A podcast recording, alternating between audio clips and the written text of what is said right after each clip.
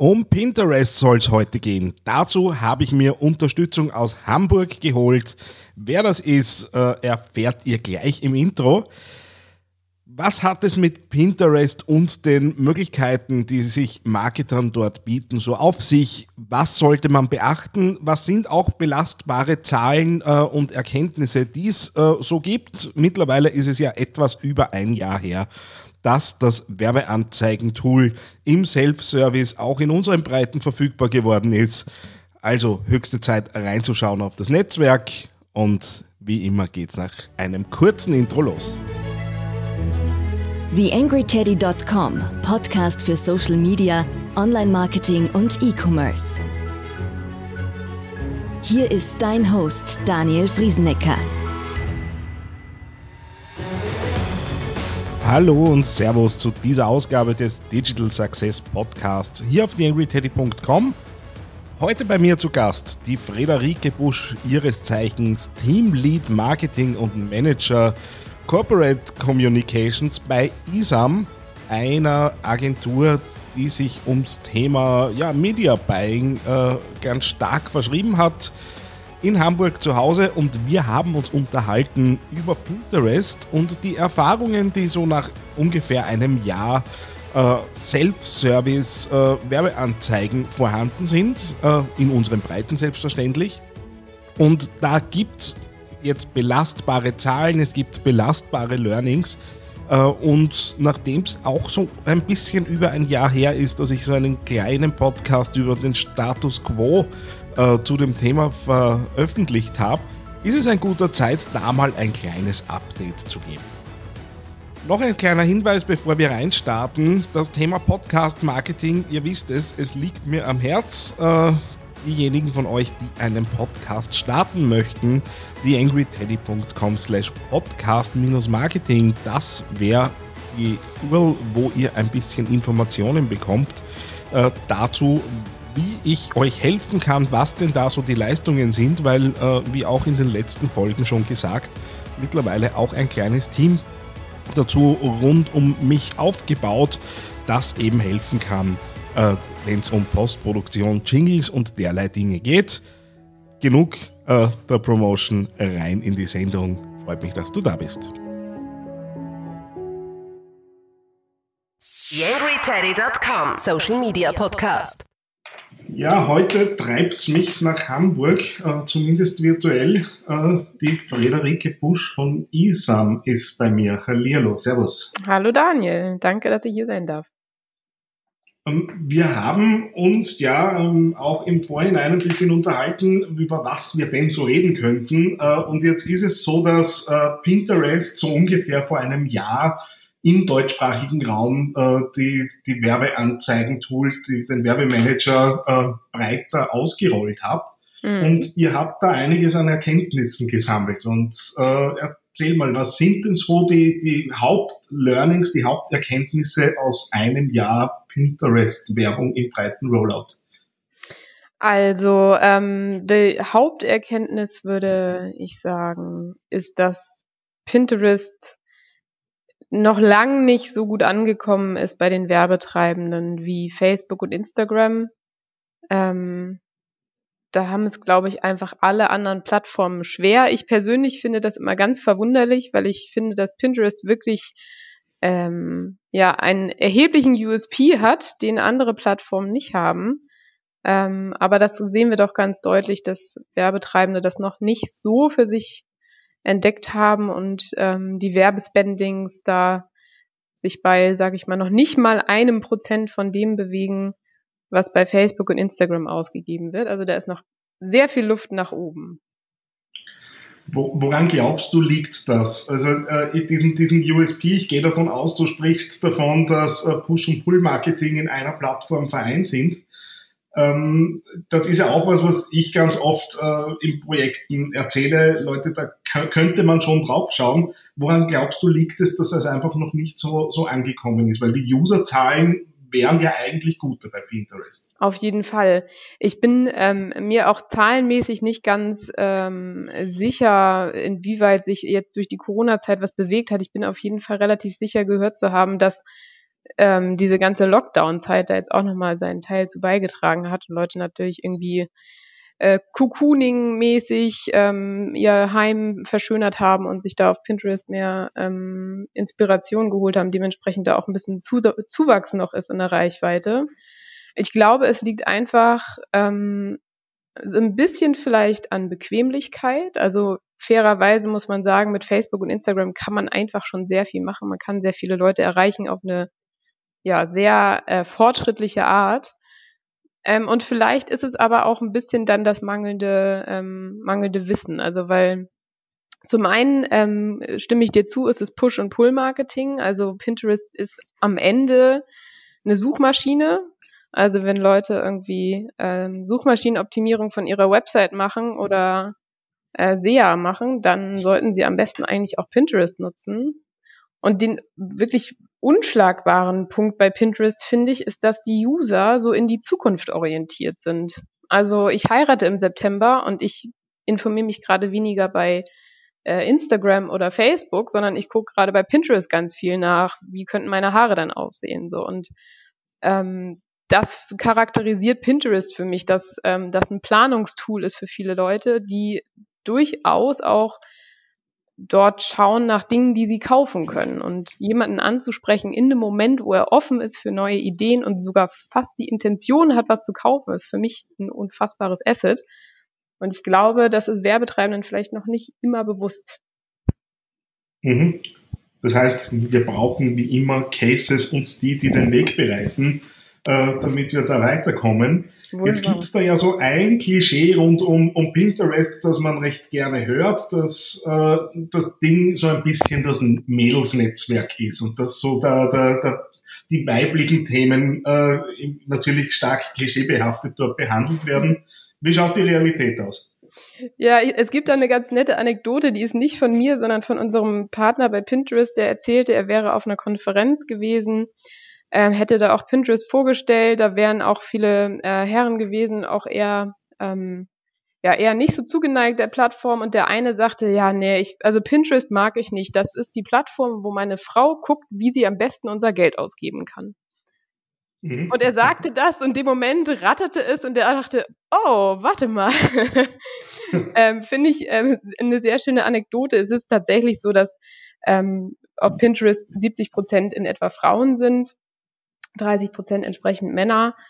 Ähm, und es sind auch eher die, sage ich mal, frauenbehafteten Themen, weiblich behafteten Themen, ähm, die auf Pinterest ähm, erscheinen, aber auch Themen wie zum Beispiel Fitness und Automotive sind recht groß. Also einer, ähm, eine Branche, die bei uns ähm, von unseren Kunden, wir haben eigentlich alles relativ gut abgedeckt an Branchen und tatsächlich ist auch die Automotive-Branche äh, relativ aktiv auf Pinterest. Also ähm, da sind schon auch Themen für Männer dabei, aber es ist natürlich auch immer ein bisschen self-fulfilling prophecy vielleicht, wenn man das als Frauenplattform im Kopf hat, dann ist man als, als Mann vielleicht nicht unbedingt geneigt, sich da anzumelden, obwohl man da sicher auch Themen findet, die von Interesse wären.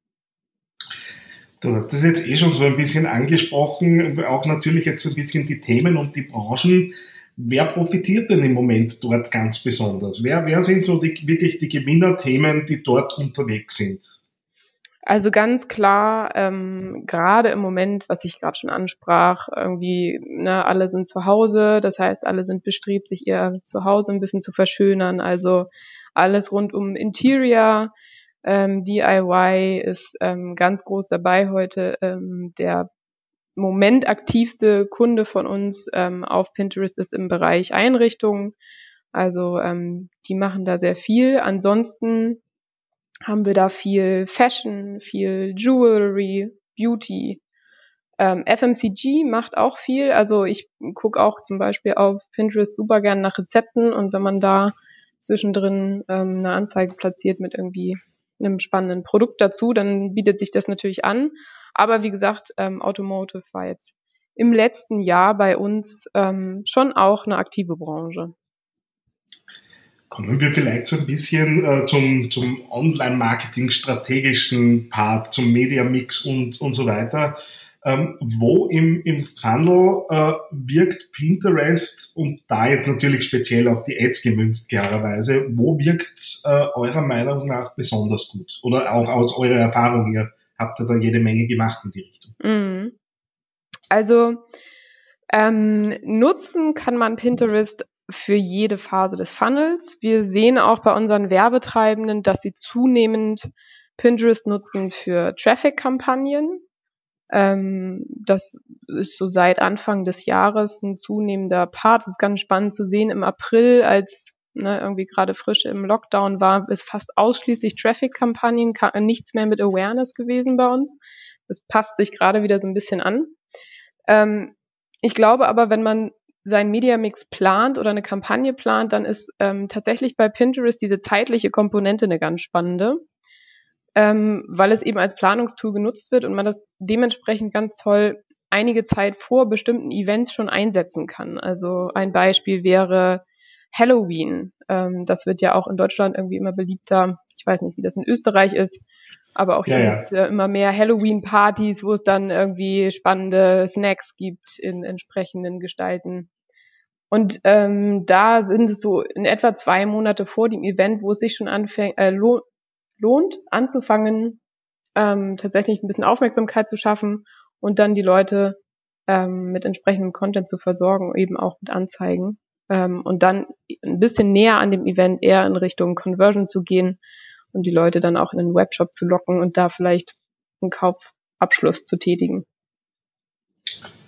Ähm, jetzt gibt es natürlich an, an, Werbeformaten und Zielen Dinge, die äh, wir ähnlich aus anderen Netzwerken natürlich kennen. Ähm, da und dort unterscheiden sich natürlich die, die Werbeformate dann auch aufgrund der Plattform.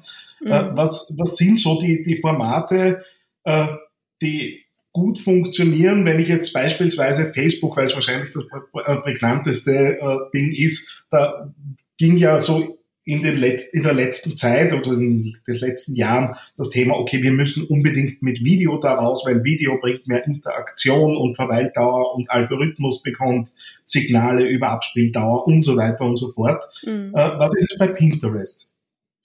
Also Video ist auf jeden Fall auch ähm, ein Thema bei Pinterest. Da gibt es zwei Formate, einfach normale Videopins, die in den Suchergebnissen auftauchen und anfangen zu spielen, sobald man darüber scrollt. Dann gibt es noch Max Width Videos, also die den Bildschirm ausfüllen. Die haben natürlich Vorteile, was ähm, die Sichtbarkeit angeht. Ne? Das ist ganz klar, da habe ich den kom kompletten Screen für mich ähm, und dementsprechend mehr Aufmerksamkeit.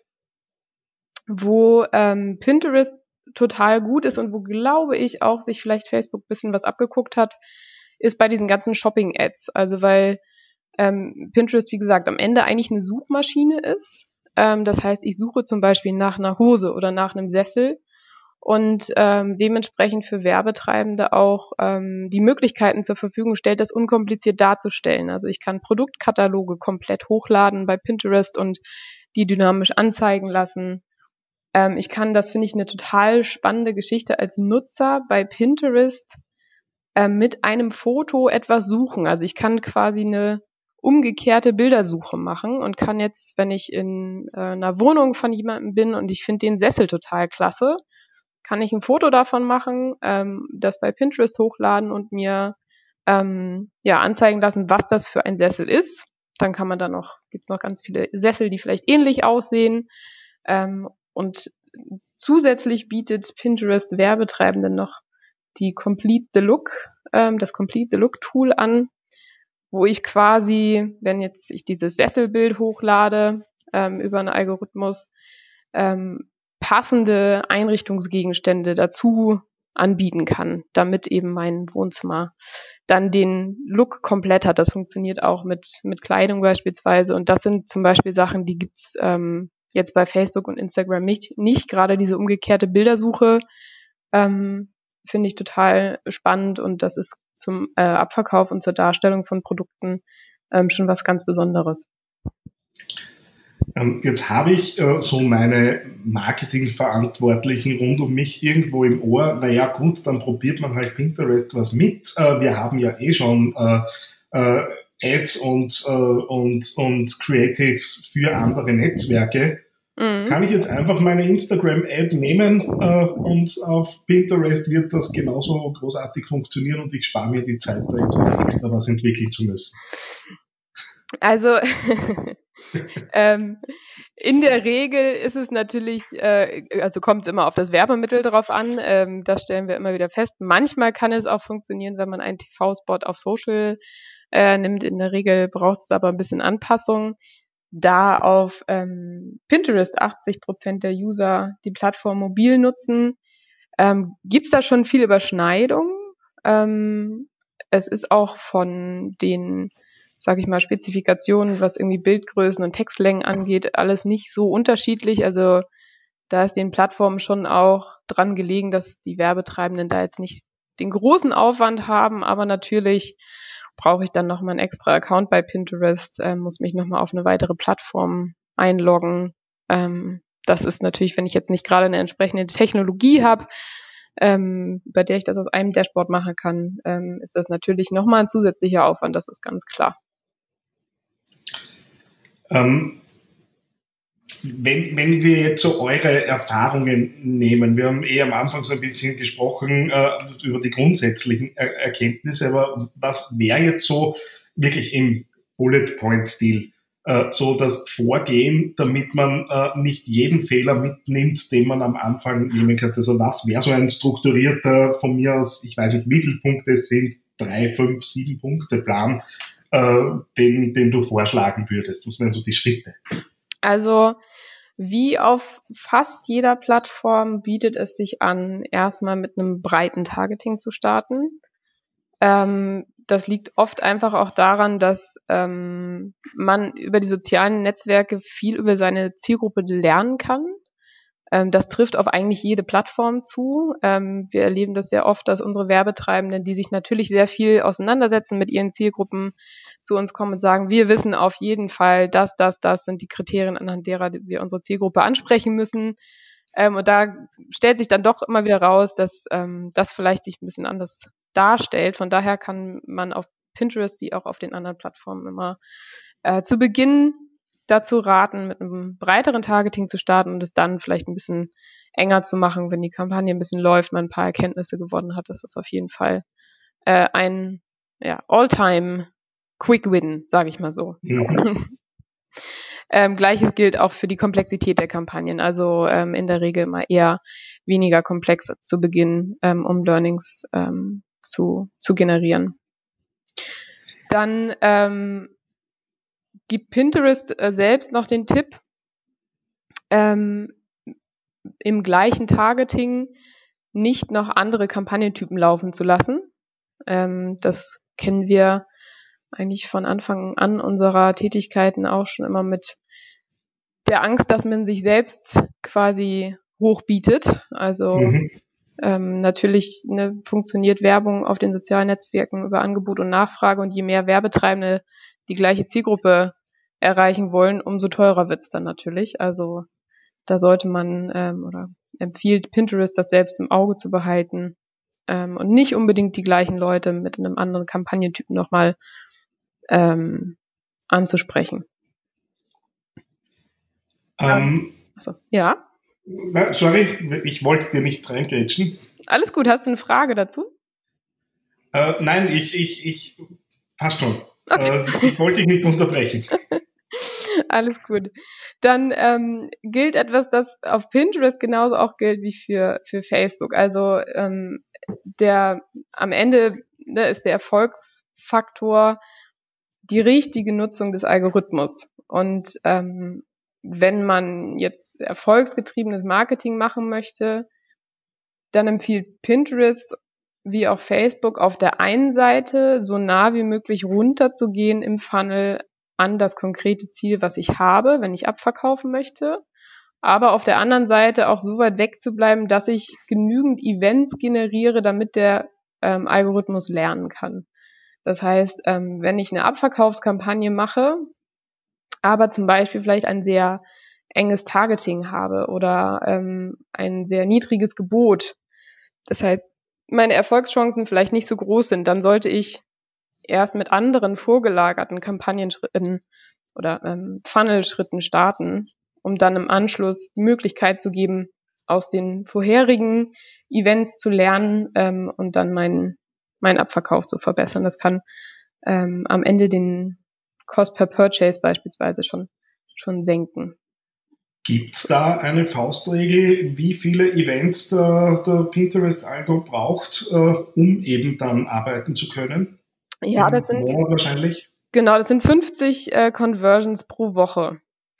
Mhm. Ähm, so, und wenn, wenn die nicht erreicht werden, ähm, aus welchem Grund auch immer, dann wird empfohlen, in den Schritt davor zu gehen äh, im Funnel, um eben zum Beispiel erstmal mehr Leute auf die Website zu locken. Also Pinterest bietet eben auch die Möglichkeit, ähm, Website-Audiences zu bilden und die dann wieder anzusprechen, wenn zum Beispiel die Audience zu klein ist ähm, und ich gar nicht 50 Conversions die Woche, ähm, ja, auf 50 Conversions die Woche kommen kann, dann ähm, muss da auf jeden Fall im Schritt vorher noch was passieren. Ähm, möchtest du da noch was dazu sagen? Ich möchte nämlich nicht nochmal reingrätschen, sonst würde ich äh, noch zu einer anderen Frage kommen. Achso, nee, gern, äh, können gerne weitermachen.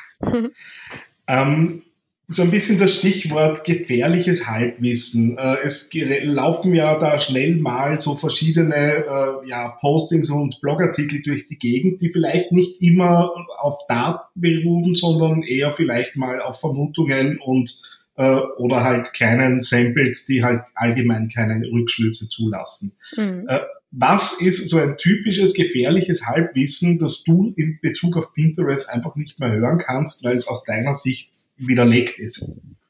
Ähm, das ist tatsächlich diese, dieses Image von nicht Pinterest als Frauenplattform, sondern Pinterest als Plattform für so Bastelfrauen. Ähm, was sicherlich nicht äh, unwahr ist, aber ähm, da passiert businessseitig wirklich ganz, ganz viel. Und ähm, das nicht ernst zu nehmen, glaube ich, ist eine vertane Chance. Mhm. Ähm, wo glaubst du, wo es hingeht? Äh, siehst du bei euch auch aus der Erfahrung, dass, dass die Nachfrage, wenn vielleicht auch noch auf moderatem Niveau wächst oder äh, lauft irgendwie so dahin und die Kurve deutet sich noch nicht wirklich an? Ja, es ist im Moment tatsächlich ein bisschen ähm, schwierig, ob der aktuellen Situation ähm, mit mhm. Boykotten und Lockdowns und so weiter und so fort. Was wir schon sehen, also seit ähm, April letzten Jahres können wir ja Werbung ähm, schalten auf Pinterest in Deutschland. Ab da ist das stetig, stetig gewachsen und natürlich in Q4 ähm, gab es wie eigentlich auf jeder Plattform einen großen Ausschlag. Dann gab es auch diesen typischen Dip erstmal. Also im Januar war erstmal puh, Pause, Ruhe. Mhm. Seitdem steigt das aber trotz äh, wie Lockdown und anderen Geschichten kontinuierlich an und ist auch jetzt schon im äh, Mai das Spendniveau über Dezember letzten Jahres gewesen. Also an sich denke ich schon, ähm, dass das äh, Thema gewinnt. Pinterest ist auch in den Preisen noch ein bisschen günstiger als Facebook und Instagram und hat dementsprechend natürlich auch eine Attraktivität für Werbetreibende. Vielleicht äh, zum Abschluss äh, ein bisschen was zu, zu eurem Unternehmen und äh, letztendlich der Basis dazu, äh, warum wir heute auch über dieses Thema gesprochen haben. Äh, was gibt's bei, bei euch äh, zu kaufen? Was bietet ihr an? Was, was ist ISAM? Also zum einen machen wir das, was du auch machst, nämlich einfache messbare Prozesse nur in ein bisschen größer. Da hat jemand meine Website gelesen, cool. genau, natürlich. Ähm, also äh, uns ist wichtig, ähm, Werbetreibende in diesem wirklich, wirklich komplexen Feld zu beraten. Du wirst es wissen. Ähm, es ist ein unfassbarer Aufwand, bei einem up-to-date zu bleiben. Ähm, ja, zu wissen, was ist womöglich, wie setze ich was am besten ein ähm, und da ist ja Social und digitale Werbung irgendwie auch nur eine Säule von vielen oder mehreren.